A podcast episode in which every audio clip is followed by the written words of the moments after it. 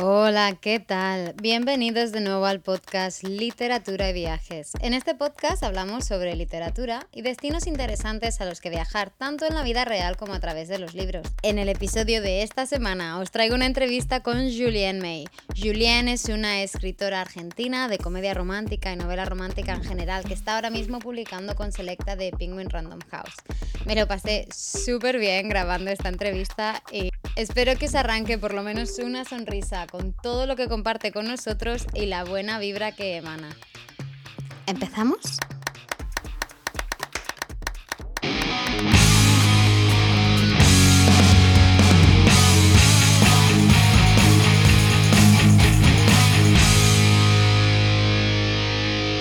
Hola Julien, ¿qué tal? Hola Bea, ¿cómo estás? Muy bien, y vos, bienvenida al podcast. Muchas gracias, muchas gracias. La verdad que recontenta y alegre de que, de que estemos buenas en esta entrevista. Igualmente, desde que empezamos a hablar ah, por Instagram, ahora por fin nos ponemos voz, esto es una maravilla. Ay, sí. No, la verdad es que sí, escuchar y, vernos es otra cosa. Totalmente, totalmente. Julian May es una escritora de romántica maravillosa que tiene un montón de novelas publicadas y que ahora tienes dos o tres con Selecta, con Penguin Random House. Sí, exactamente. Eh, Selecta es un sello digital de Penguin. Eh, y bueno, con ellos eh, la primera novela que salió es de Gústame, después Un amor y un contrato y ahora Mi vida, mis reglas. Las tres comedias románticas.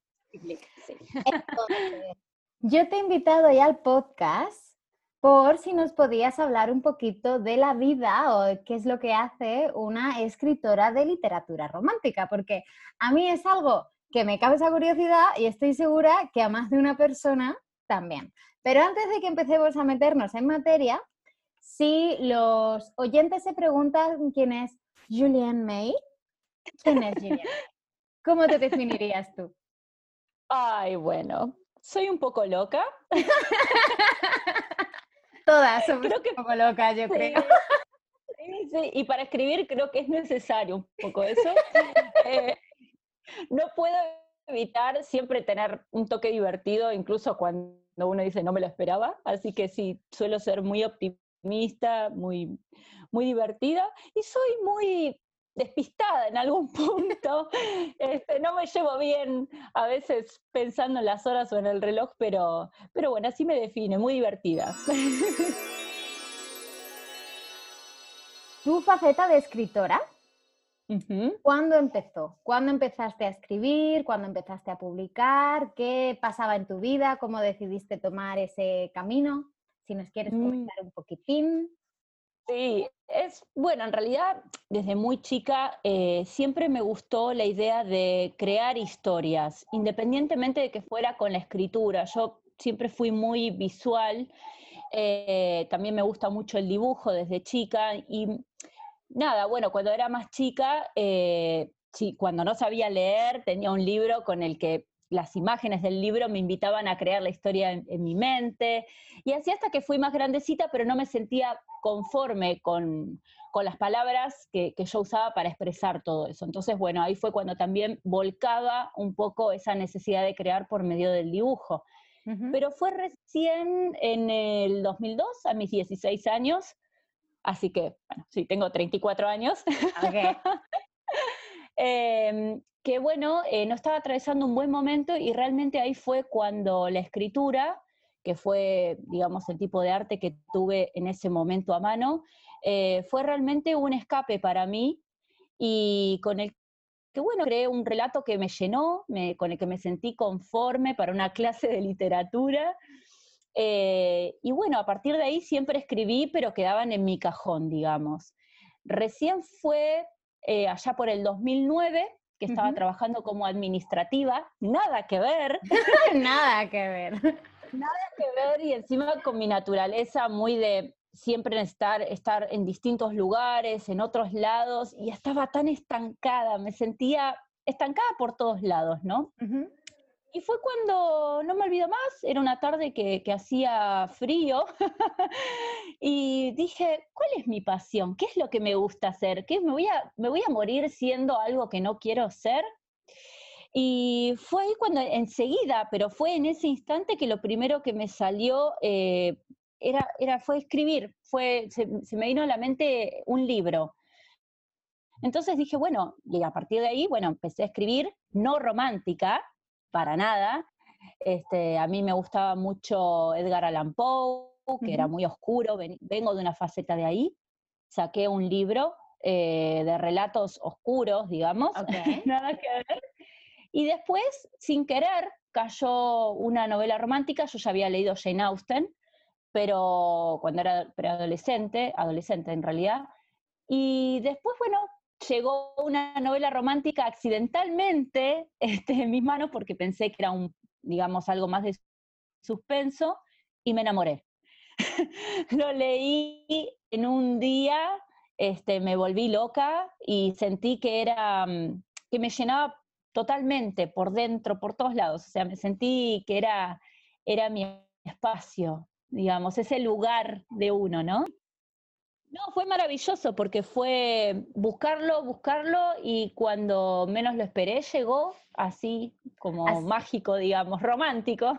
Así pasan muchas cosas, ¿verdad? Cuando menos las esperas es cuando Zasca hace algo clic y surge. Qué bello. Ay, sí, tal cual, tal cual.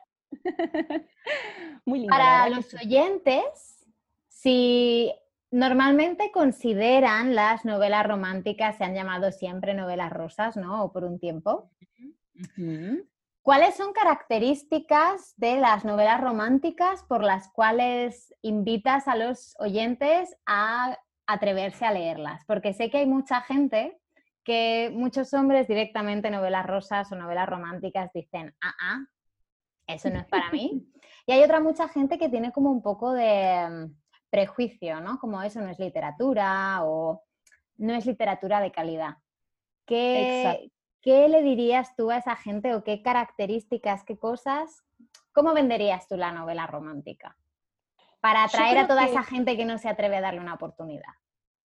Yo creo que lo primero que uno tiene que pensar es que el arte está para ser apreciada, para ser eh, de alguna manera sí, apreciada, pero pensar que es aquello es una, un medio con el que nos podemos sentir bien. La gente a veces menosprecia o subestima el poder del arte. Y en realidad el arte cura.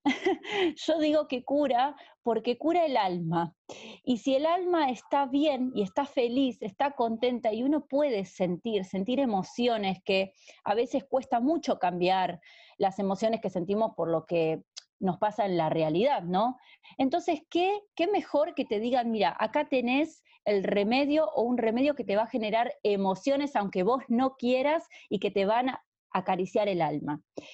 Eso, eso es la escritura. Y la novela romántica eh, tiene eso. La novela romántica, dependiendo del subgénero que uno elija, te lleva, aunque no quieras, a sentir emociones que te hacen sentir bien, te sacan de esa realidad en su justa medida para que uno pueda afrontar mejor la realidad y no dejar de soñar y no perder la esperanza. A los hombres, bueno, yo tengo una faceta masculina porque yo antes este, no, no consideraba la novela romántica como una posibilidad, honestamente. Mm. Y realmente el efecto que generó en mí, sacando esos prejuicios o lo que la sociedad nos dice que es de valor, me di cuenta que es de valor lo que nos hace eh, sentir bien. Entonces, desde, por ejemplo, en algún momento, esta última novela que yo escribí, por ejemplo, el protagonista es un hombre, eh, y yo me siento muy identificada con mis personajes masculinos. Eh, y la, la primer comedia que yo escribí, que fue 20 divorcios y una boda real, la escribí pensando en el público masculino, en mis hermanos, por ejemplo, ¿no? Y a los hombres, bueno, que les gusta, por ejemplo, reír, también van a encontrar en las comedias románticas o en el chick mucho de esto. Em, y también yo sé que a veces uno o la sociedad crea esta imagen del hombre duro, de que el amor es basura o que es cosa de, chicas o que es rosa, como si el rosa no fuera un color para hombres. y como si no fuera un color válido, bonito, dices, ¿qué pasa porque sea rosa? ¿Y qué le queda más de un hombre? Entonces digo, eh, más de un hombre yo creo que se está sacando igual estos prejuicios de encima y está leyendo también este tipo de literatura, porque es un tipo de literatura descontracturada que te invita a, a ser más libre, a sentir, a sentir, que más de una literatura es como que tiene que ser todo perfecto, estructurado, técnico. La literatura romántica tiene esto, a liberarse, a poder sentir como, como uno quiera. Yo los invito por ese lado, cura, cura por todos lados. Lo explicaste súper bello. Ay, qué lindo, bueno, gracias. Súper bello. ¿Cómo o qué surgió para que dieras el paso y empezaras a publicar? Eh, bueno, yo empecé a publicar en realidad en el año 2009, que fue cuando me pregunté cuál era mi, pasión y dije, bueno, no sabía que era Amazon, todavía no entendía nada de todo eso eh, y quería publicarlo enseguida. Eh, así que, bueno, había encontrado una editorial de autopublicación y nada, fue mi primer libro, pero no era romántico. Después, en el 2000, 10 que empecé a escribir todo romántica, eh, fue cuando empecé a averiguar sobre Amazon. Hablaba con chicas que ya escribían, yo para esa época también reseñaba, eh, y así me fui enterando. Me empapé un poco del tema y bueno, tenía una novela, mi primera novela es histórica, ambientada acá en, en lo que ahora es Argentina, pero en su momento todavía no lo era, eh, y era una histórica con un toque paranormal, que fue la última Rosa Negra. Eh, después de eso, bueno, armé una precuela, una secuela, eh, pero lo hice por medio de Amazon. Me animé porque vi que había un mundo nuevo que yo no conocía, que era todo de la literatura romántica, pero además de escritoras románticas. y así fui conociendo chicas de acá, de España, un montón también, que bueno, las adoro. Eh, y empecé con la autopublicación y bueno, ahí empezó mi felicidad absoluta. ¿Cómo diste el paso de autopublicar a pasar a una editorial? Bueno, empezó, eh, voy a ser honesta, mucha gente criticaba a los autopublicados por la calidad. Em, que yo digo, no importa si con editorial o sin editorial, hay veces que si es por hablar de calidad, hay que primero describir bien qué es calidad, ¿no? Eh, si es por una cuestión de corrección ortotipográfica, de estilo, o si es por la historia que a veces espera un lector y bueno, no era la historia para él, pero sí para otro, ¿no? Entonces hay que saber diferenciarlo bien. Pero bueno, empecé a averiguar de editoriales porque, claro, cuando uno dice escritor, la gente toma en serio al escritor que está por medio de una editorial y no necesariamente.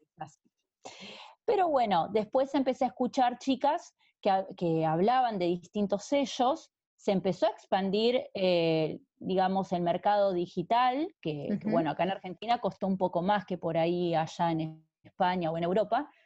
Y, bueno, eh, ahí fue cuando me enteré por varias chicas que estaba Selección BDB, que era de, eh, de novela romántica, y que varias estaban publicando, y después pasó a manos de lo que es Penguin. Eh, y bueno, me gustó mucho también, más allá de, la editorial en sí y la historia que tiene como, editorial, eh, fue la, visión del sello, de esto de incluir, de tener una perspectiva multicultural, ¿no? De, abrir sus puertas a, distintas formas de expresión del español eh, latinoamericano, este, y bueno, sus variantes dentro de lo que es latinoamericano. Claro. Y eso mucho, me gustó mucho. Es una forma de enriquecer y, ver el lado positivo de la globalización, digamos. Eso me gustó. ¿Cómo es tu experiencia dentro de, del sello Selecta y de Penguin? ¿Estás a gusto? ¿Te sientes arropada? ¿Cómo ha sido el proceso desde que tú acabas un manuscrito, firmas, digamos, tienes un contrato por la novela antes de terminarla o, o llegas a un acuerdo después? ¿Cómo, explícanos un poquito cómo funciona. Bueno, Selecta, sí, no, al contrario. Bueno, yo tengo una experiencia muy amena. Tenía mucho miedo, tenía mucho miedo eh, de lo que cuentan muchos escritores que tienen experiencias a veces atroces y lo entiendo. Eh, pero no, yo la verdad que tuve una muy buena experiencia. Eh, la, editora, que es Lola Gude, la verdad es que siempre está abierta a escuchar lo que le, le propongas o le preguntes las dudas. Yo envié el manuscrito, eh, no tuve problema, eh, lo leen, ellos lo leen, eh, o gran parte, y hacen de ahí una, digamos, una evaluación. Siempre para ellos tiene que ser romántica con un final feliz. Ese es, digamos, como uno de los puntos de la romántica. clave, clave. pero, pero bueno, eso sí estaba, así que... Y nada, ellos después de que lo leen te mandan el contrato con las cláusulas de que es, digamos, por la edición en digital, y tienes un plazo para entregarlo, que lo acordás previamente con, la editorial, este, si ya tenés la, novela escrita, porque obviamente este, cuando uno lo manda, eh, piden el manuscrito completo, eso por lo general es así para evitar problemas o que se retrase todo, y después te mandan el contrato. Ya después, una vez que estás como escritora este, y ven cómo te manejas, probablemente se puede firmar contrato de acuerdo a la historia que les mencionás que estás escribiendo o que ya terminaste.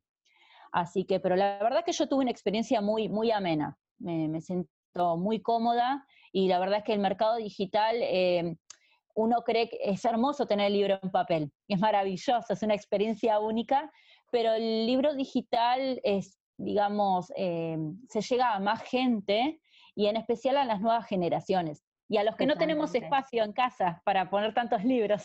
A la gente que viaja. A la gente que viaja. Ahí está. Eso es crucial, lo tenés todo en el teléfono, en el móvil. Es crucial, es crucial, es increíble. Yo creo que he leído por primera vez un libro en el móvil, normalmente me los leo en el iPad eh, o en el Kindle. Y esto yo creo que ha sido esta primavera pasada, como hace cuatro meses, cinco meses. Estaba pasando por un momento un poco duro y necesitaba evadirme. Y no quería, ¿sabes? Que no me apetecía socializar, a mí me apetecía leer. Entonces, ir con mi Kindle por todos lados no podía, pero ir con el móvil sí, como todo el mundo está siempre con el móvil, que si WhatsApp, que si historias, claro. a leer en el móvil dije yo, madre mía, tengo, tengo una enfermedad. Ve esto, te lo tienes que mirar.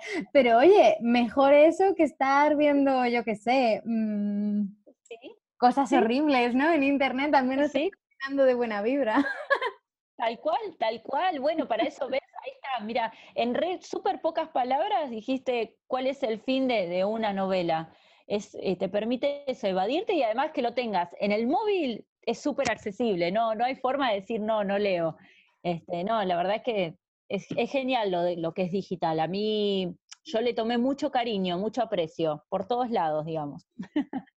Pues sí, pues sí. Una pregunta.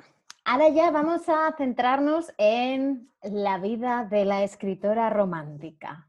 Que yo estoy segura, bueno, de una escritora en general, pero eres una escritora romántica, así que escritora romántica.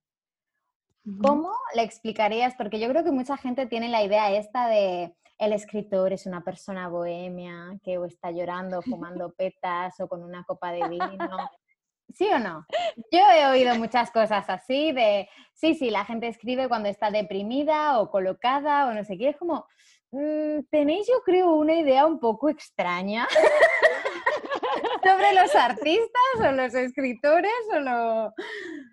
Entonces, para esparcir un poco de luz y claridad sobre el tema, ¿cómo, ¿cómo es tu vida? ¿Nos querrías compartir un poquito? Sí, claro que sí. Yo encantadísima. Espero que no me odien otras escritoras.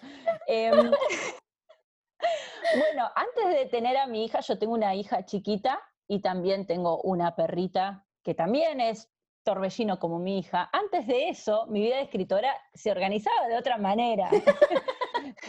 era otra cosa, era un poco más eh, bohemio, pero de forma elegida. Eh, yo llegaba de estudiar o de trabajar y decía, voy a escribir esto y me tomaba las horas para escribir, me tomaba un descanso, tomaba café, este, libre, soñando, eh, escuchando música, porque yo creo que eso es un punto en común que tenemos todos los escritores, que es que nos inspiramos con la música, ¿no? Yo cada vez que escribo, me armo mis propias bandas sonoras, le pongo así soundtrack y pongo todas las canciones que a veces incluyo eh, o de alguna manera en mis novelas. Este, y era maravilloso, era maravilloso. Ahí sí era trabajar y por ahí estaba en una clase en la universidad y se me ocurría algo y lo escribía o lo dibujaba en los apuntes, o sea, yo estaba viajando, mi cabeza estaba en otro lado, aunque mi cuerpo estuviera ahí. Era así.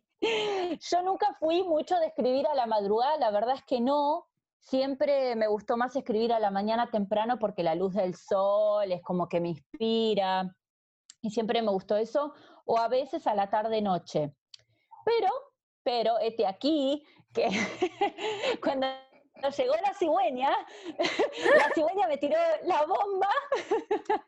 Y te dijo, apáñate, buena suerte. Ahí cambió, totalmente la, rutina y realmente que mi rutina es para una comedia romántica, ¿sí? Porque es cuando puedo. Es así, es, este, ahora es mucho más difícil. Este, si ella me ve con la computadora, me baja si me ve con, el, con la, notebook, me baja la tapa de la computadora para que no pueda escribir o cosas así. Y bueno, tengo que a veces retener todo y donde puedo escribo, donde puedo escribo, cuando ella se duerme, escribo. Pero, y me acostumbré a escribir de noche porque era el único momento en que podía estar sola. Y en silencio, imagino, ¿no? Sin distracciones de la niña y demás. Sí, totalmente, totalmente. En realidad yo puedo estar con ruidos de fondo, puede ser el apocalipsis que no tengo problema. El tema es si alguien me toca el hombro y me habla, ya me sacó de mi mundo. Pero es un poco eso, la vida escritora. Igual sientes un alivio muy grande cuando escribís, te sentís como, ah, como, no sé, como darse un chapuzón eh, en una piscina en pleno verano. Cuando empiezas una historia, ¿Cómo fluye tu creatividad? ¿Cómo lo organizas? ¿Te vas, vas escribiendo según te va viniendo? ¿O haces primero un plano de lo que quieres escribir? ¿O escribes según un mensaje? ¿Cómo, ¿Cómo haces para crear tus historias? Bueno, en realidad yo siempre escribí más con brújula, no tanto con mapa. Yo no es que diseñaba, sí se me venía una idea a la cabeza y ya empezaba a escribirla. Eh, así fue, por ejemplo, con 20 divorcios. Empecé con una idea muy general. Eh, no sabía incluso cómo iba a terminar, pero en cuanto empiezo a escribirla ya sé cuál va a ser el final. Entonces, em, a partir de ahí empecé a armar, yo lo llamo como una constelación, ¿no? Como las estrellas, empiezo a armar hitos o puntos muy importantes que tienen que pasar para mí sí o sí en la novela, y después los empiezo a atar. ¿Cómo los ato? Eso sí que me dejo total, con total libertad al momento de escribir. Pero después sí empecé a diseñar, cuando tengo el tiempo más, eh, digamos, como medido o que no tengo tanto tiempo libre, hago eh, una especie de plano o mapa y me armó la estructura, dónde va el primer conflicto, dónde va el segundo conflicto. Y siempre detrás de eso trato de transmitir eh, un mensaje por ahí que va más allá de la novela, ¿no? Como de alguna manera oculto entre líneas. Eh, el eje, digamos, sobre el que gira la novela, ¿no? En el, momento del clímax o el, momento como más crucial, ahí se devela un poco ese mensaje. Eh, a mí me gusta escribir más libremente porque sé que no me voy a dejar cabos sueltos por ahí, pero cuando uno está corto de tiempo, la verdad es que armarse el mapa o diseñarse un poquito esa constelación eh, lo hace más fácil.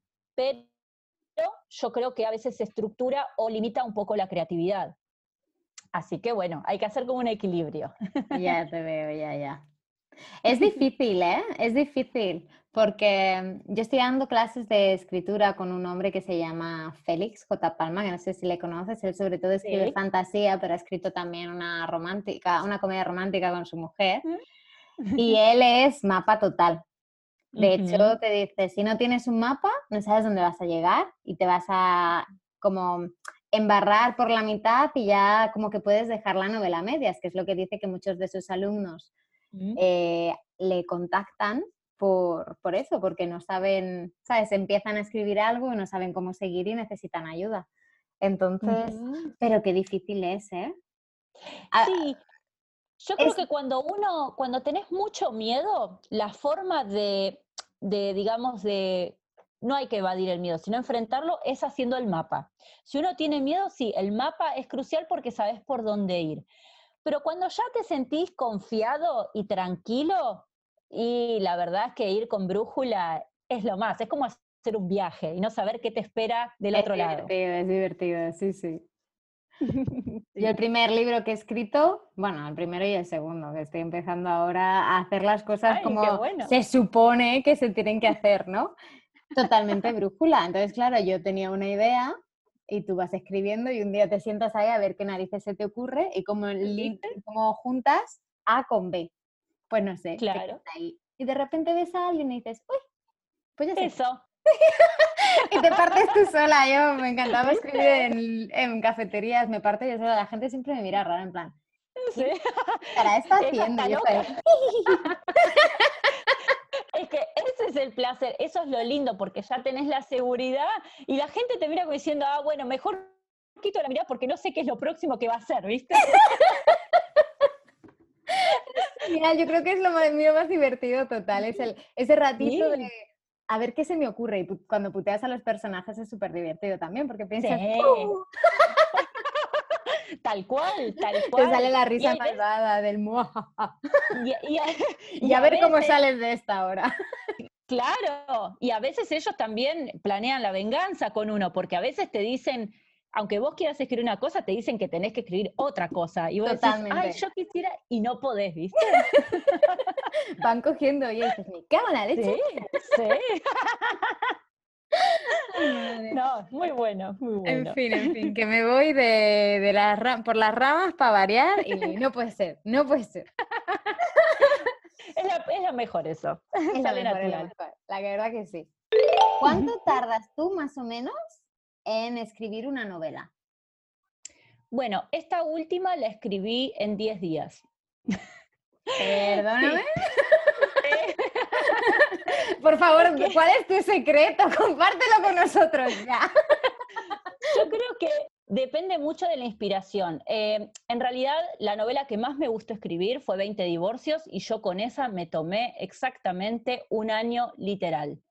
Eh, es más, en realidad la había empezado, la terminé, me acuerdo que el 8 de agosto del 2015, pero la publiqué recién en noviembre de ese año.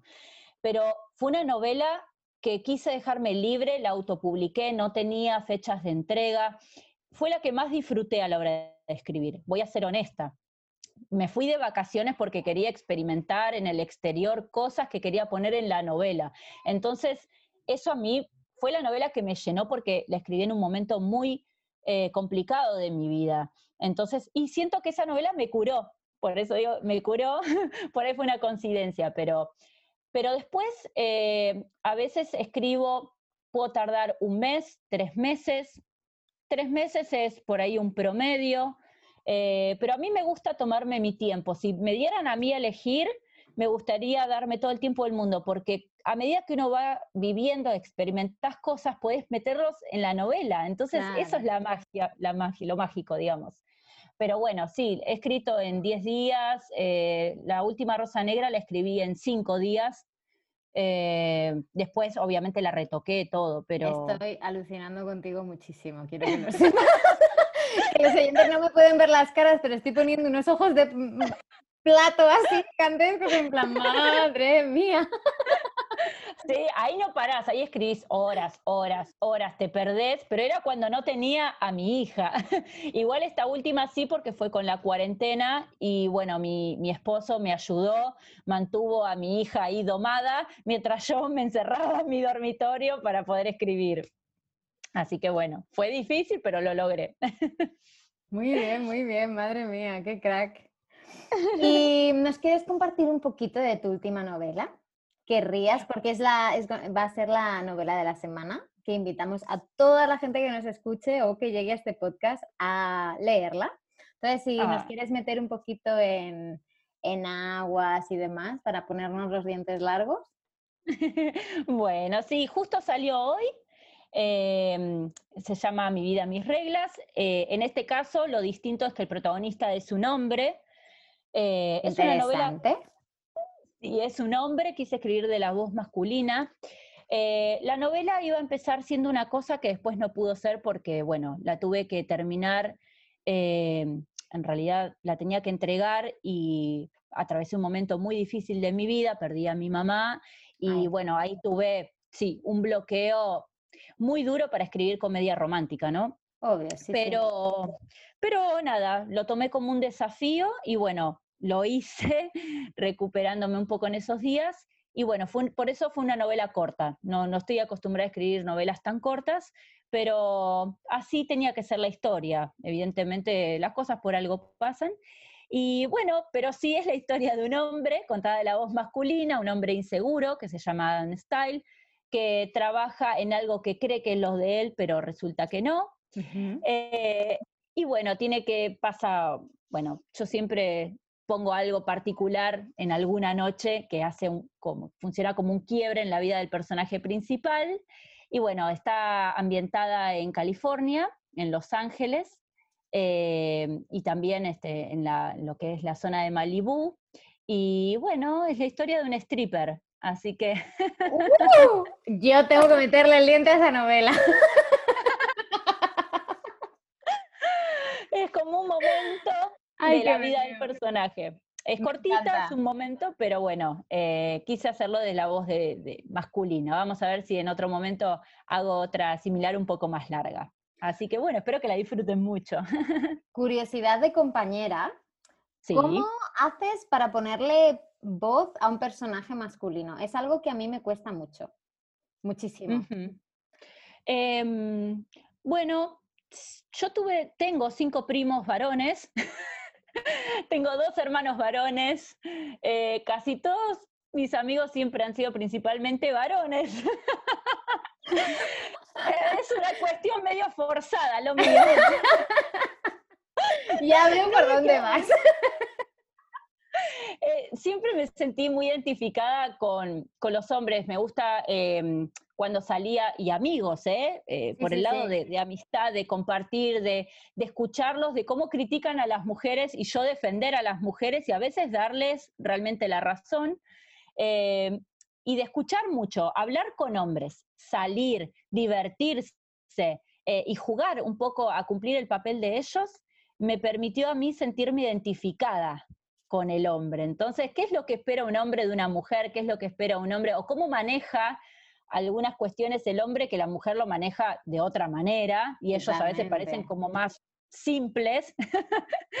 y, entonces digo, bueno, me pareció interesante, pero yo creo que para ponerle voz a, a un personaje masculino, si uno lo quiere hacer realmente para a veces sentirse identificada, es este, hablar con hombres que a veces estén un poco resentidos este, con, la, con las mujeres. Entonces ahí se vuelve como muy interesante la cuestión.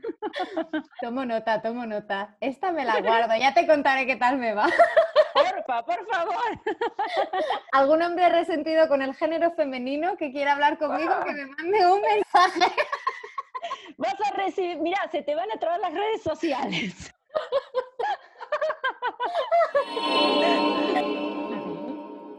Si pudieras elegir un aprendizaje o un par de aprendizajes o experiencias que te han abierto los ojos a algo que consideras importante y pudieras compartirlos con nuestros oyentes, ¿qué serían?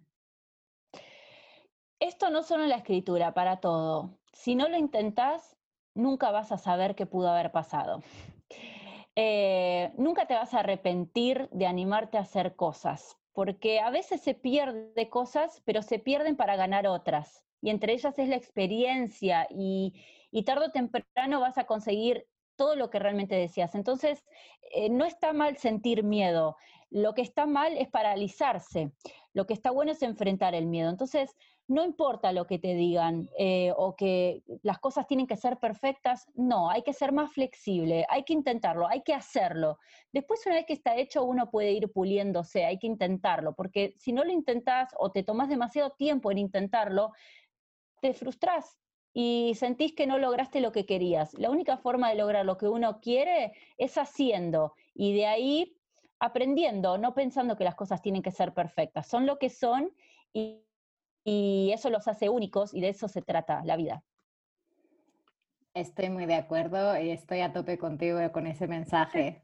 Hay que intentarlo, tirarse a la piscina y si se tiene miedo, uno se tira con miedo. Y luego ya se verá totalmente. pues muchísimas, muchísimas, muchísimas gracias por esta entrevista. La verdad es que a mí me ha encantado, lo he pasado súper bien. Ay, yo también. Prontito repetimos. Sí, cuando quieras. Espero que os lo hayáis pasado bien con este episodio. Yo la verdad que me quedé con un súper buen sabor de boca después de hablar con Julian encontrar el artículo de esta entrevista con todos los detalles de temas mencionados, libros y demás en el apartado podcast de la web beatrizblumen.com. Ah, y una cosa más. Si quieres echarme un cable, te agradecería que compartieras este episodio con tus redes sociales o te metieras en Apple Podcast o en tu reproductor de podcast favoritos y le pusieras algunas estrellitas o algún comentario al podcast. Gracias por ayudarme a llegar a más gente y muchísimas gracias por escucharme una semana más. Nos vemos la semana que viene en el próximo episodio. Un abrazo muy muy fuerte y hasta pronto.